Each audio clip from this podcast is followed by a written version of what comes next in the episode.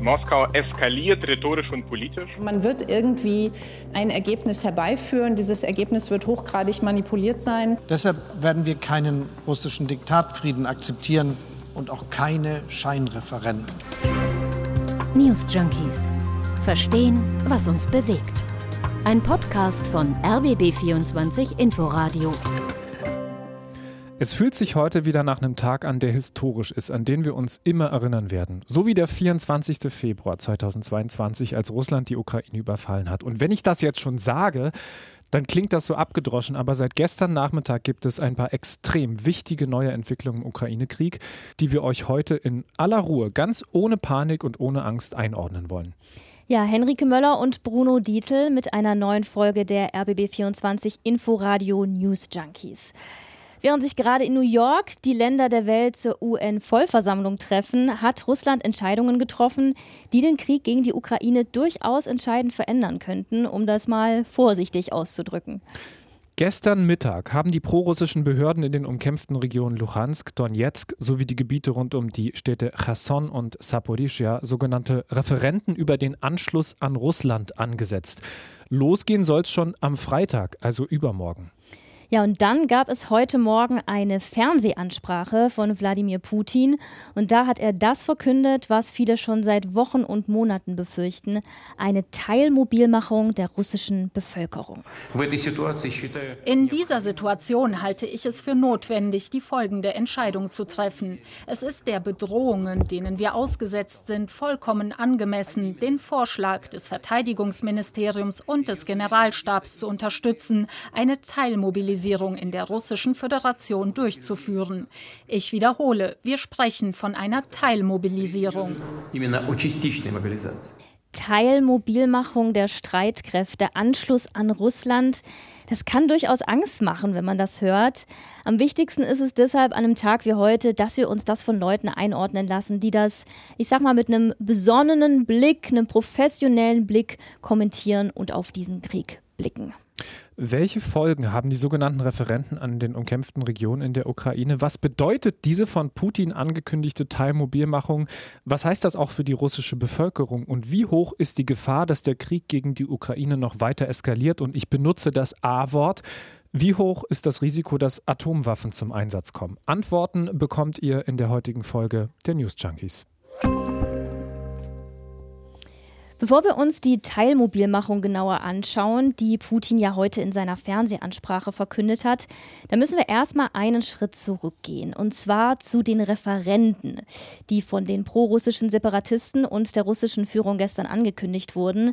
Beides, diese Teilmobilmachung und die Referenden, die sind nämlich Teil einer gemeinsamen Strategie, kann man sagen.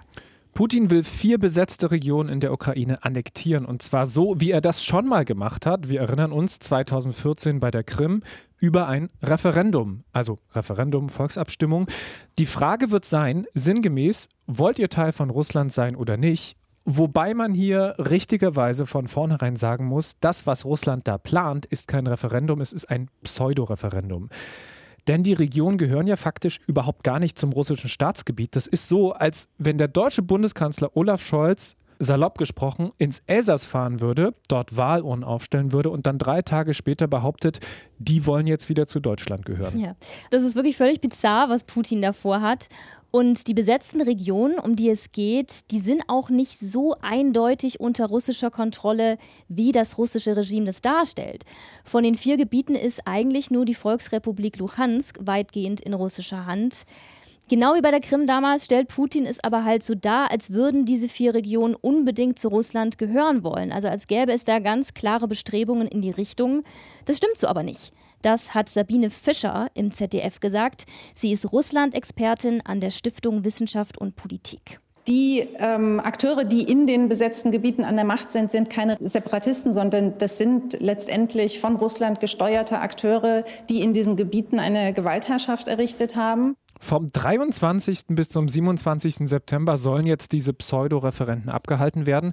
Es geht also schon am Freitag los. Es wird jetzt schon ähm, organisiert. Es werden ähm, sogenannte Referendumspunkte eingerichtet. Es gibt Gerüchte, die ähm, sicherlich äh, ein Stück Wahrheit beinhalten, dass Brigaden geformt werden sollen, die von Wohnung zu Wohnung gehen, um Menschen ähm, ja letztendlich unter Druck zu setzen, damit sie an diesen Referenden teilnehmen. Also man wird irgendwie ähm, ein Ergebnis herbeiführen. Dieses Ergebnis wird hochgradig manipuliert sein und den Rest wird die russische Propaganda erledigen. Ja, von Freiwilligkeit keine Spur. Die Separatisten und auch die Russen müssen jetzt ein bisschen aufpassen, dass sie die Ergebnisse der Volksabstimmung nicht aus Versehen schon vorher verkünden, denn der Ausgang steht ja schon fest. Mit einer demokratischen Volksabstimmung hat das so gar nichts zu tun. Nee.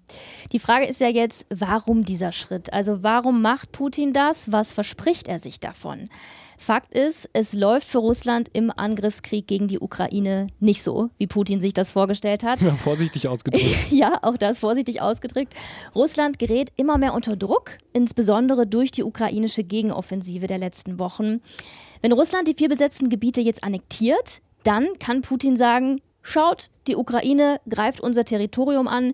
Wir haben jetzt das Recht, diese Gebiete genauso wie unser eigenes Staatsgebiet zu verteidigen. Also mit allem, was wir militärisch so haben. Also die Annektierung dieser Gebiete könnte für Putin eine Legitimation sein, den Angriffskrieg gegen die Ukraine noch weiter eskalieren zu lassen. So schätzt das die Russland-Expertin Sabine Fischer im ZDF ein. Es ist eine Reaktion auf die Erfolge der ukrainischen Gegenoffensive in den letzten ähm, zwei Wochen. Und es geht hier darum, vor allen Dingen darum, die Gebiete zu annektieren, also Russland einzuverleiben und damit dann jeden Angriff, den die Ukraine in Zukunft macht, ähm, zu einem Angriff direkt auf russisches Staatsterritorium zu, äh, zu erklären. Sabine Fischer geht davon aus, dass Putin mit dieser Strategie den Westen vor allem abschrecken will. Das Signal ist, haltet euch raus oder überzeugt die Ukraine einzulenken, aufzugeben, zu kapitulieren. Und die Ukraine wiederum soll damit eingeschüchtert werden. Das Land soll einknicken. Wer aber die Ukraine und vor allem auch ihren Präsidenten kennt, der weiß, nach Einknicken sieht es bei denen überhaupt nicht aus. Präsident Zelensky hat sich in einer abendlichen Videoansprache sehr gelassen gegeben und meinte, Ihre, also die Position der Ukraine, ändere sich nicht durch Lärm oder irgendwelche Ankündigungen. Auch schön, dass er im Zusammenhang von Putin ja, einfach nur noch Lärm. von Lärm ja, spricht. Ja.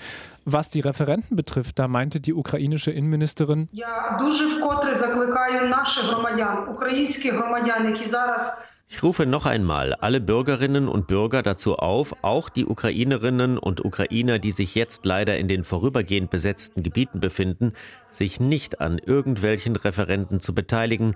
Ignorieren Sie das, gehen Sie nicht hin und nehmen Sie nicht an Wahlkommissionen oder wie auch immer man sie nennt teil. Sie sollten diesen Prozess ganz und gar ignorieren. Auf diese Weise helfen Sie der Armee und sich selbst. Wer das nicht tut, wer bei den Scheinreferenten mitmacht, der macht sich strafbar. Das hat die Ukraine jetzt angekündigt. Sie droht mit wirklich hohen Strafen. Die müssen sich nicht nur die Menschen, sondern auch die Organisatoren dieser Referenten ähm, ja, befürchten bzw. androhen lassen. Das hat das ukrainische Außenministerium erklärt. Ich finde es bloß natürlich ein bisschen schwierig, wenn man als jemand, der dann von einer russischen Brigade zum Wehen gezwungen wird, mhm. äh, auf der anderen Seite ukrainische Strafen, die dir angedroht werden. Also am meisten leiden wieder die Menschen in diesen Gebieten. Ja, soweit mal die Reaktion aus der Ukraine. Wie reagiert aber denn der Westen darauf, die restliche Welt? Was sagen die? Gerade findet ja die UN-Vollversammlung in New York statt und Bundeskanzler Olaf Scholz, der hat da eines klargemacht. Putin wird seinen Krieg und seine imperialen Ambitionen nur aufgeben, wenn er erkennt, er kann diesen Krieg nicht gewinnen. Er zerstört dadurch nicht nur die Ukraine, er ruiniert auch sein eigenes Land. Deshalb werden wir keinen russischen Diktatfrieden akzeptieren und auch keine Scheinreferenden. Ähnlich hat sich auch Annalena Baerbock geäußert. In der ARD hat die Außenministerin gestern Abend gesagt, dass die Referenten eine Verzweiflungstat von Putin seien. Da er militärisch derzeit nicht weiterkommt, greift er jetzt zu diesem Schritt auf völkerrechtswidrige Art und Weise, sich das Land einzueignen oder anzueignen. Ich glaube, sie wollte einverleiben sagen und hat es sich nicht getraut. Diese Scheinabstimmungen sind nur ein Baustein, den sich Putin zurechtgelegt hat, um im für ihn verfahrenen Ukraine-Krieg, aka Spezialoperation zur Befreiung des Donbass, irgendwie voranzukommen. In seinem eigenen Land hat er heute Morgen etwas angekündigt, was es in Russland in der Form noch nie vorher gegeben hat, eine Teilmobilisierung. Die Bevölkerung in Russland ist gerade extrem nervös. Flüge von Moskau Richtung Armenien oder auch in die Türkei, die sind laut russischen Medien ausgebucht. Landesweit explodieren gerade die Suchanfragen nach One-Way-Flügen. Tickets von Moskau nach Dubai kosten gerade umgerechnet 5000 Euro. Selbst die nächsten buchbaren Flüge, also für heute sowieso schon längst ausgebucht, aber zum Beispiel in die serbische Hauptstadt Belgrad, die kosten bis zu 9000 Euro. Und auf Telegram gibt es auch schon Kanäle wie Peace Plea, wo man sich Expertentipps von Anwälten holen kann in Sachen Kriegsdienstverweigerung. Und das ist alles eine Reaktion auf die Teilmobilisierung, die Wladimir Putin in der Fernsehansprache verkündet hat. Wir haben vorhin schon gehört, wie er auch extra nur betont, dass es eine Teilmobilisierung ist, keine Generalmobilmachung.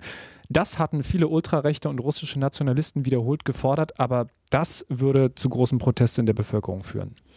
Ja, so eine Generalmobilmachung, die gab es ja zu Kriegsbeginn Ende Februar in der Ukraine. Also da durften Männer zwischen 18 und 16 das Land gar nicht mehr verlassen.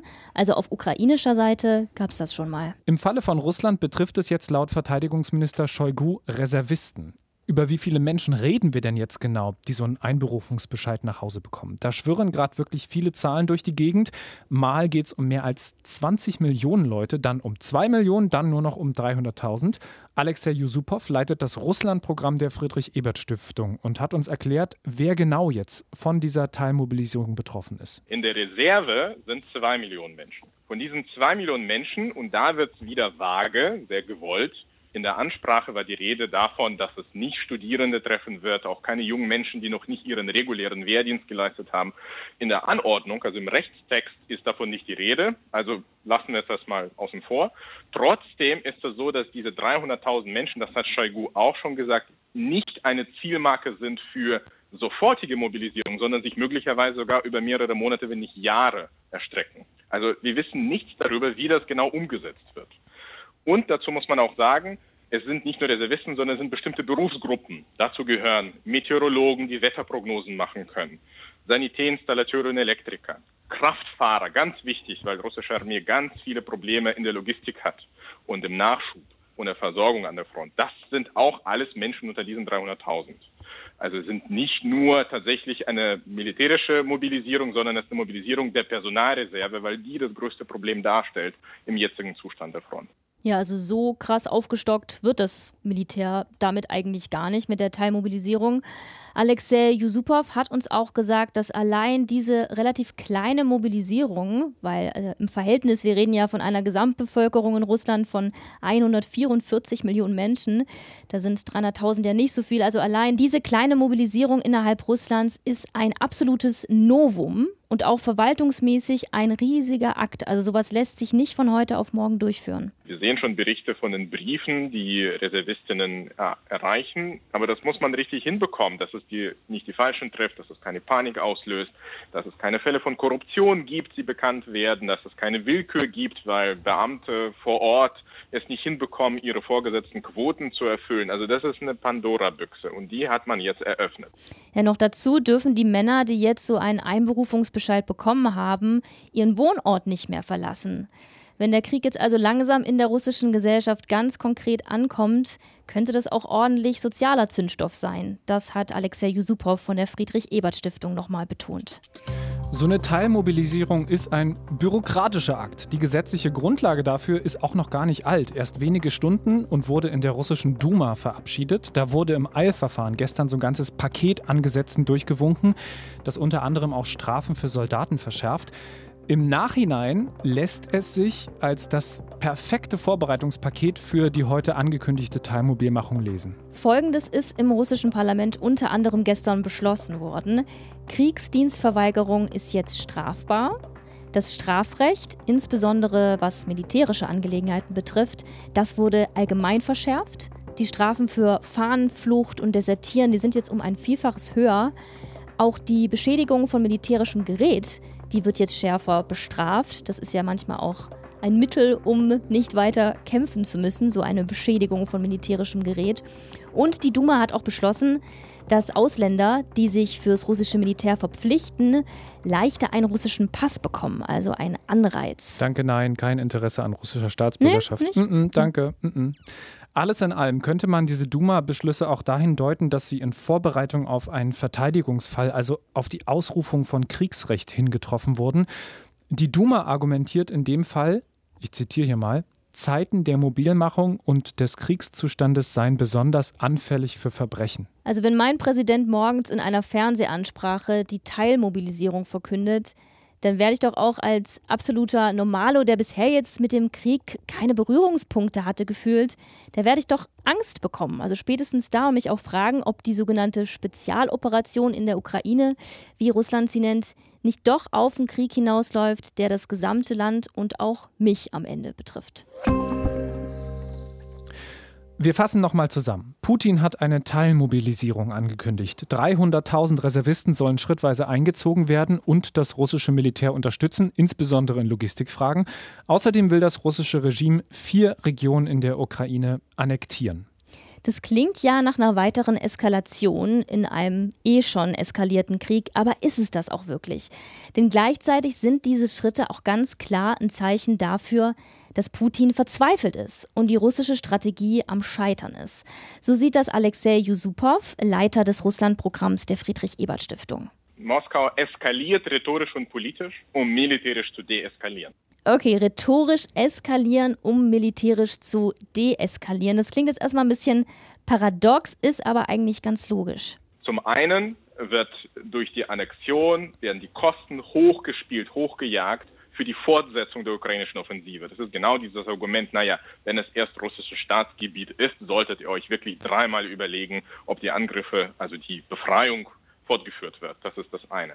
Das zweite ist natürlich, dass ähm, in diesem Winter der Krieg rein militärisch schon auch zu einem Stillstand kommen wird. Spätestens jetzt mit den einsetzenden Regen wird das alles sehr schwierig. Also die, diese Zeit, wo man aktiv Kampfhandlungen jenseits eines Stellungskrieges hätte führen können, sind eigentlich für dieses Jahr vorbei. Das heißt, es geht darum, die Lage einzufrieren. Und warum ist das meines Erachtens primär weiterhin ein Zeichen der Schwäche? Diese Teilmobilisierung stopft im Endeffekt Lücken. Über die letzten Monate gab es eine ziemlich weite, groß angelegte Rekrutierungskampagne und sie ist unerfolgreich. Es gelingt nicht, Freiwillige zu rekrutieren, um die Lücken an der russischen Front zu stoppen. Und jetzt kommt der Zwang. Jetzt kommt der Apparat, der sagt, hier ist ein neues Gesetz, was die Kriegsdienstverweigerung kriminalisiert, was bestimmte neue Rechtskategorien einführt. Da kommt der Apparat jetzt in einen neuen Modus. Der wird Menschen zwingen wollen in den Kriegsdienst. Und das ist ein Zeichen der Schwäche, ganz eindeutig. Und natürlich ist es auch eine rhetorische Eskalation, aber es zeigt, wie unerfolgreich die russische Strategie im Endeffekt doch ist. Alexei Yusupov glaubt also eher nicht, dass die Erfolgsaussichten der russischen Armee durch die Reservisten, die jetzt aktiviert werden, steigen. Aber was ist mit dem Szenario, über das nie jemand nachdenken will? Was ist mit nuklearen Waffen? Wir wollen keine Panik schüren, aber es ist nun mal ein Fakt, dass Putin immer wieder damit droht. Erst heute Morgen wieder. Da redet er von Atomwaffen, die er zur Not auch zur Verteidigung des eigenen Territoriums einsetzen würde. Und er ergänzt noch, das ist kein Bluff, sagt Putin. Oder doch? Alexei Yusupov von der Friedrich-Ebert-Stiftung. Zum einen hat Wladimir Putin da etwas behauptet, was so einfach nicht stimmt. Er hat gesagt, dass es westlicherseits, seitens von europäischen westlichen Regierungschefs und Staatsoberhäuptern, solche ähm, Drohungen äh, in Richtung Russland schon gegeben hat. Und damit wäre das nur eine adäquate Reaktion. Das ist völlig unklar, was er damit meint. Äh, und es scheint eher eine propagandistische Figur zu sein. Auf der anderen Seite kann man davon ausgehen, dass auf dem Treffen der Shanghai-Organisation ähm, der Zusammenarbeit, die jetzt in Samarkand stattgefunden hat, wo Putin nochmal auf Modi und Xi Jinping getroffen hat, dass er ganz klar von diesen zwei Atommächten kommuniziert bekommen hat, dass das nicht in Frage kommt. Also dass er sich sehr dessen bewusst sein muss, dass er nicht für sich beanspruchen kann, wirklich der Wortführer der restlichen Welt gegen den Westen zu sein. Und das beinhaltet natürlich die atomare Eskalation. Da sind auch Atommächte, sie haben keinerlei Interesse daran in ihren außenpolitischen Doktrinen und Strategien, dass dieses Tabu gebrochen wird. Also Putin kann da nicht so frei agieren, wie er manchmal kommuniziert. Und deswegen würde ich sagen, ist es ein großer Teil der Propaganda. Man kann es nie ausschließen, Aber das, das Risiko dessen, dass es nuklear eskaliert, ist, glaube ich, sehr gering. Entwarnung bzw. Beruhigung kommt auch von anderer Seite. Unsere Außenministerin Baerbock schwört darauf, dass jede Eskalation von Putin aus vor allem eins zur Folge hat, dass sich die Weltgemeinschaft immer stärker gegen ihn, gegen Russland verbündet. Mit jedem weiteren Bruch von internationalen Regeln, desto mehr stärkt er ja Zusammen den Zusammenhalt in der internationalen Gemeinschaft. Und Sie haben nuklear jetzt mehrfach angesprochen.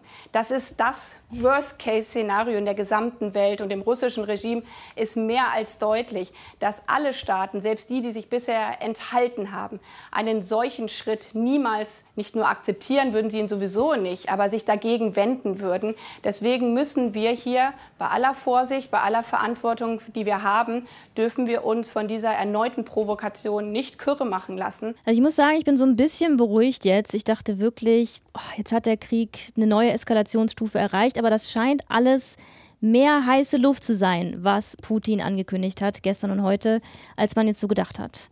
Andererseits wird die Wahrscheinlichkeit, dass es eine diplomatische Einigung geben könnte zwischen der Ukraine und Russland nach diesen rhetorischen Eskalationen vom Kreml immer geringer. Ja, du hast recht, das stimmt. Da wird auch von ukrainischer Seite übrigens betont, dass die Annektierung der äh, Regionen und Gebiete eine absolut rote Linie ist, ab der es keine Friedensverhandlungen mehr geben kann. Aber, und ich glaube, das ist auch ein bisschen das Selbstverständnis, aus der die Ukraine gerade spricht, sie sprechen aus der Rolle des militärischen Stärkeren. Und das merken wir alle nach dem, was wir auch jetzt gehört haben. Vielleicht ist Putin mittlerweile militärisch so angeschlagen, dass er diesen Krieg irgendwann von sich aus beenden muss, weil ihm die Leute ausgehen, weil ihm das Gerät ausgeht, weil es einfach nicht mehr geht. Ich hoffe, dass Olaf Scholz recht behält, wenn er heute sagt, die jüngsten Entscheidungen der russischen Regierung sind ein Akt der Verzweiflung. Russland kann diesen verbrecherischen Krieg nicht gewinnen. Wie geht's euch mit den neuesten Entwicklungen im Angriffskrieg gegen die Ukraine? Schreibt uns gerne newsjunkies@inforadio.de. Bruno Dietler und Henrike Möller verabschieden sich für diese Folge. Macht's gut, bis morgen. Tschüss. News Junkies. Verstehen, was uns bewegt. Ein Podcast von RBB24 Inforadio. Wir lieben das Warum.